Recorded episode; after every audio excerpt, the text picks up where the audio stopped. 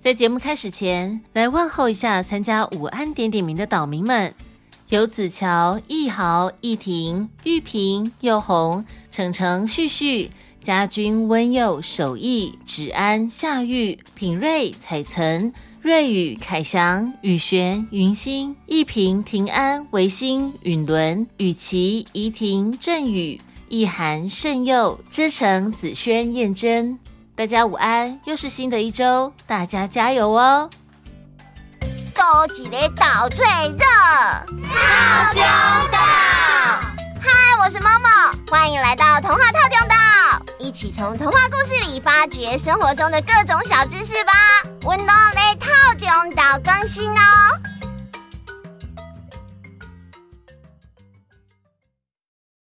嗨，大家好！这几天大家过得怎么样啊？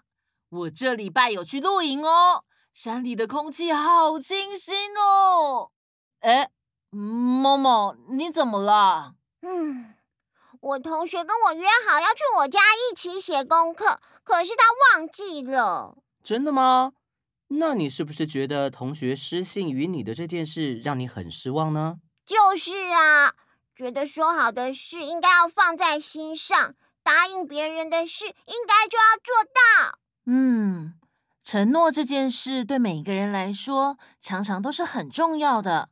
所以，从以前就有很多成语是形容守信用的重要性，例如说“言而有信”“一言九鼎”。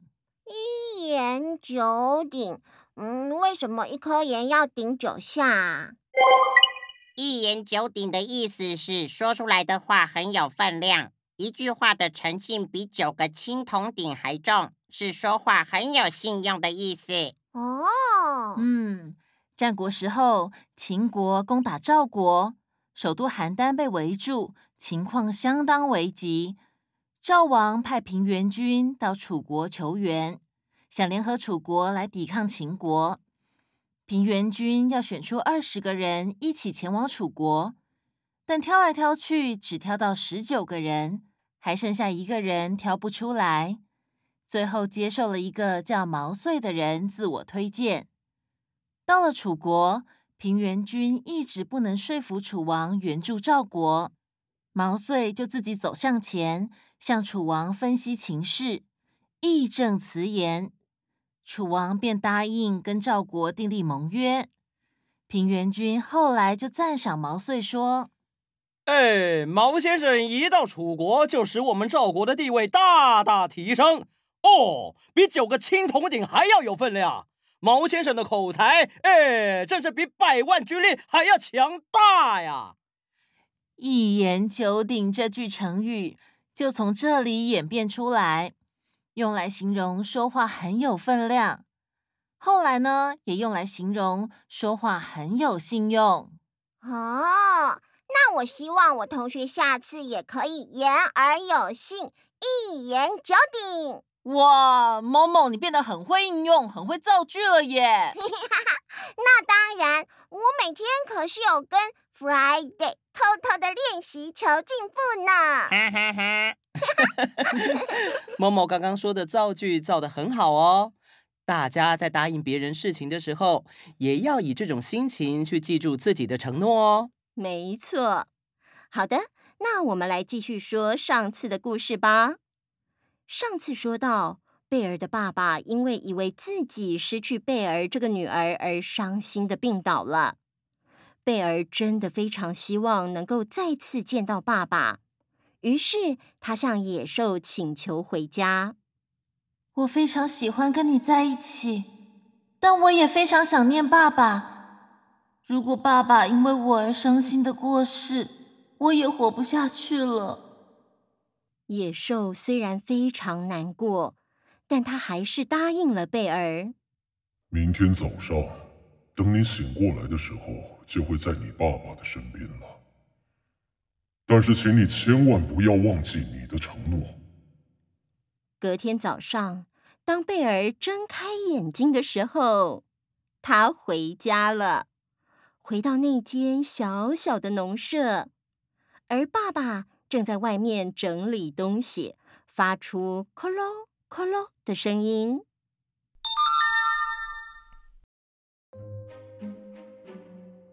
贝尔从房间走了出来，刚好碰到在厨房的爸爸。爸，贝贝尔，啊，天哪，真的是你，你还活着，你还活着！爸，我还活着，而且我过得很好，野兽对我很好，我每天都过着很平静舒适的生活。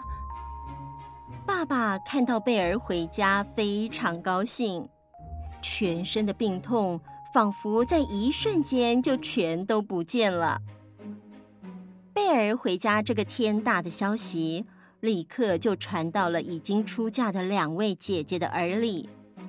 姐姐们急急忙忙地跑了回来，一打开门，看见贝尔，哦，天哪！贝儿的衣服也太华丽了吧！哎呦，她整个人神采奕奕的，为什么？太不公平了吧？为什么我们每天要过得那么辛苦？就是啊，哼！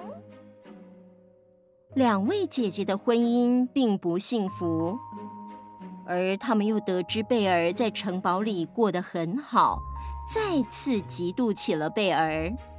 听说他跟城堡里那头野兽约定，一个礼拜就会回去。哼，他一个礼拜就想回去享福吗？我们一定不能让他如愿。我们想办法把他留超过一个星期，这样子他就得一直在这间小屋子里。城堡里的野兽也会因为他不守约定而生气。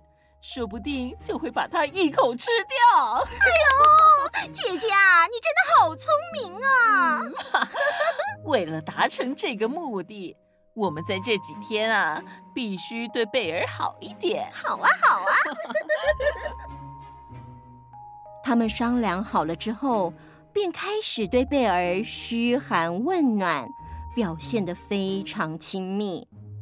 这让贝尔好感动哦，以为姐姐们开始真心的对她好了。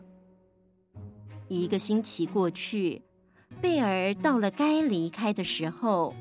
哎呦，贝尔，你难道不能再多住一天吗？哦，贝尔，我们舍不得你啊！贝儿，我我伤心，我难过啊！两个姐姐哭天喊地，一副非常悲伤、撕心裂肺的样子。贝尔看了于心不忍，只好答应姐姐们留下来。第二天，姐姐，我该走了。哎呦，贝儿，你难道不能再多住一天吗？哦，贝儿，我们舍不得你啊！贝儿，我我伤心，我难过啊！两个姐姐又再次哭天喊地，一副非常悲伤、撕心裂肺的样子。于是，贝尔又答应姐姐们留下来。就这样，连续三天过去，野兽现在不知道过得怎么样。虽然我之后一定会回到城堡，但我违背了与他的诺言，他应该很生气吧？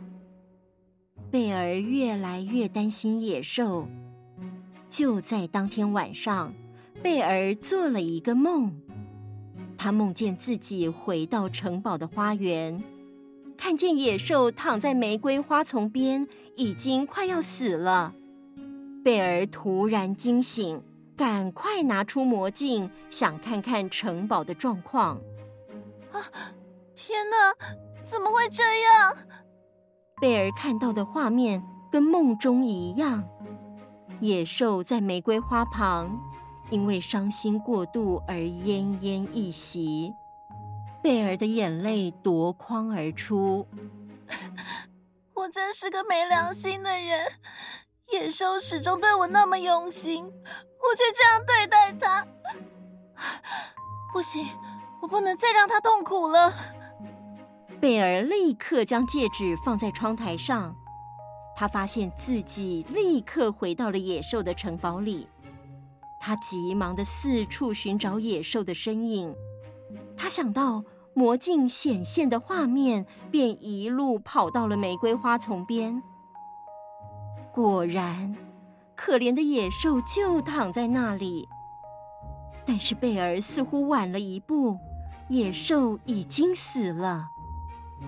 贝尔非常伤心，也非常后悔。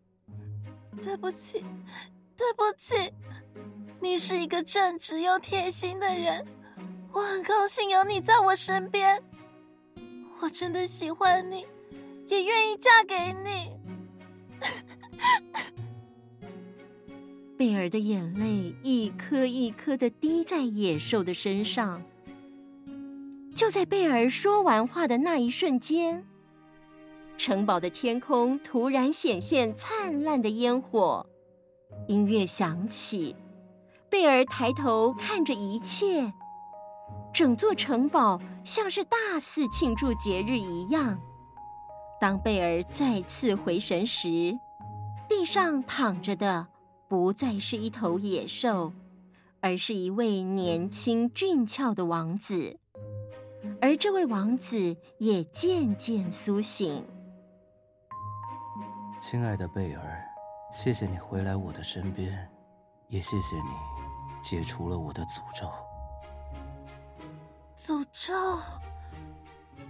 很久很久以前，在一座城堡里，住着一位年轻的王子。这个王子生下来就拥有一切，所以他的脾气非常暴躁，而且自私肤浅。在一个寒冷的夜晚，城堡前来了一个又冷又饿的老太婆。老太婆想要用她的一朵玫瑰花，去跟这个王子换得一个能待一晚的地方。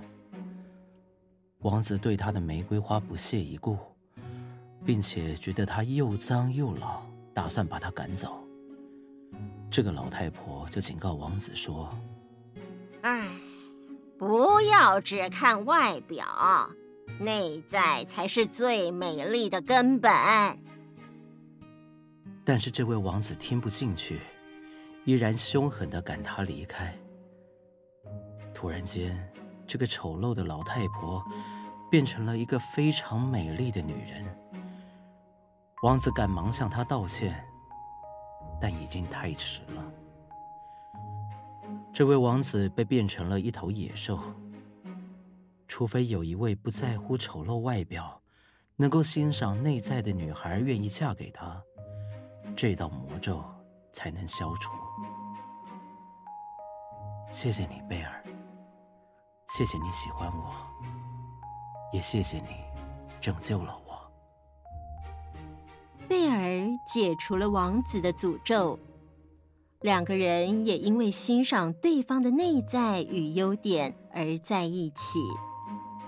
从此以后，两个人在城堡里过着平静快乐的日子。结束。哇，好浪漫哦！不要只看外表。内在才是最美丽的根本。最喜欢这种公主和王子在一起的 happy ending 了。虽然最原始的版本跟今天流传的故事版本有一些不一样，但这个故事从现在的眼光来看，最珍贵的地方在于贝儿拥有所有做决定的权利。不管是他拒绝商人的求婚，自愿前往城堡。或者是野兽向他求婚，所有的决定都是要贝儿的同意。这在古时候的创作来说，真的很难得耶。尤其十八世纪法国女性的终身大事，几乎都是掌握在长辈或是爸爸的手上。嗯，不管是独自前往城堡，或是贝儿最后发现野兽的优点而喜欢上野兽。这都是贝儿自己独立思考之后所做的决定，这也是我们现代女生应该要好好珍惜，并且永远都不要放弃的事情。就算是男生，也应该要独立思考后做出决定，为自己负责。嗯，没没错，嘿，我知道了。快乐的时光总是过得特别快，希望大家喜欢我们每次说的故事。那我们今天就先到这里喽。那我们下次见，拜拜。Randy，你很搞笑哎，竟然突然冲出来抢饺子姐姐的话，因为很拉风，帅。好了，帅帅。